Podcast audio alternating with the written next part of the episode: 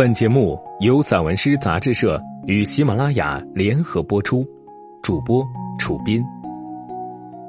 闪电，外四首，冯梅。废弃的东西一件件从屋子里搬下楼，称重，结束他的使命。我又上楼，继续收拾那些狼藉。午后日烈，来不及叙述。那些冗长的眺望，漫长时光里的嘈嘈切切，和我共听一窗夜雨的人，还在别处逗留。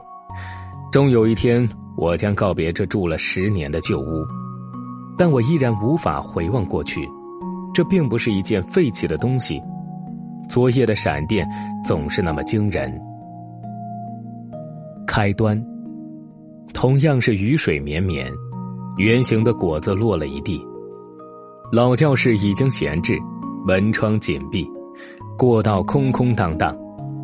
我曾在那里工作，伫立走廊上，出神写下青涩的诗句，寄给那么近又无法企及的他。却不知回信早已写好。当我们回望那里，同样是雨水绵绵，圆形的果子落了一地。秘密，你删掉的信息。我已经看到，但我决定只字不提。尽管寂寂黑夜，闪电忽然划过胸腔，一个念头从此钉子般深扎，想起就疼。可我怎能说不爱你？只要想到秋日午后我们在废园，就着微风轻吐蟹壳，你说我丝袜的颜色是小酌后脸颊的绯红。我们坐在木荷树下，几乎哼唱起同一首歌。夜晚，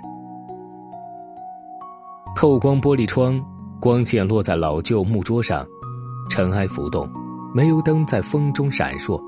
父亲坐在案前，烟蒂火红，昏暗中，样子难以琢磨。许多日夜，我也常坐在书桌前学他的样子，读书写字。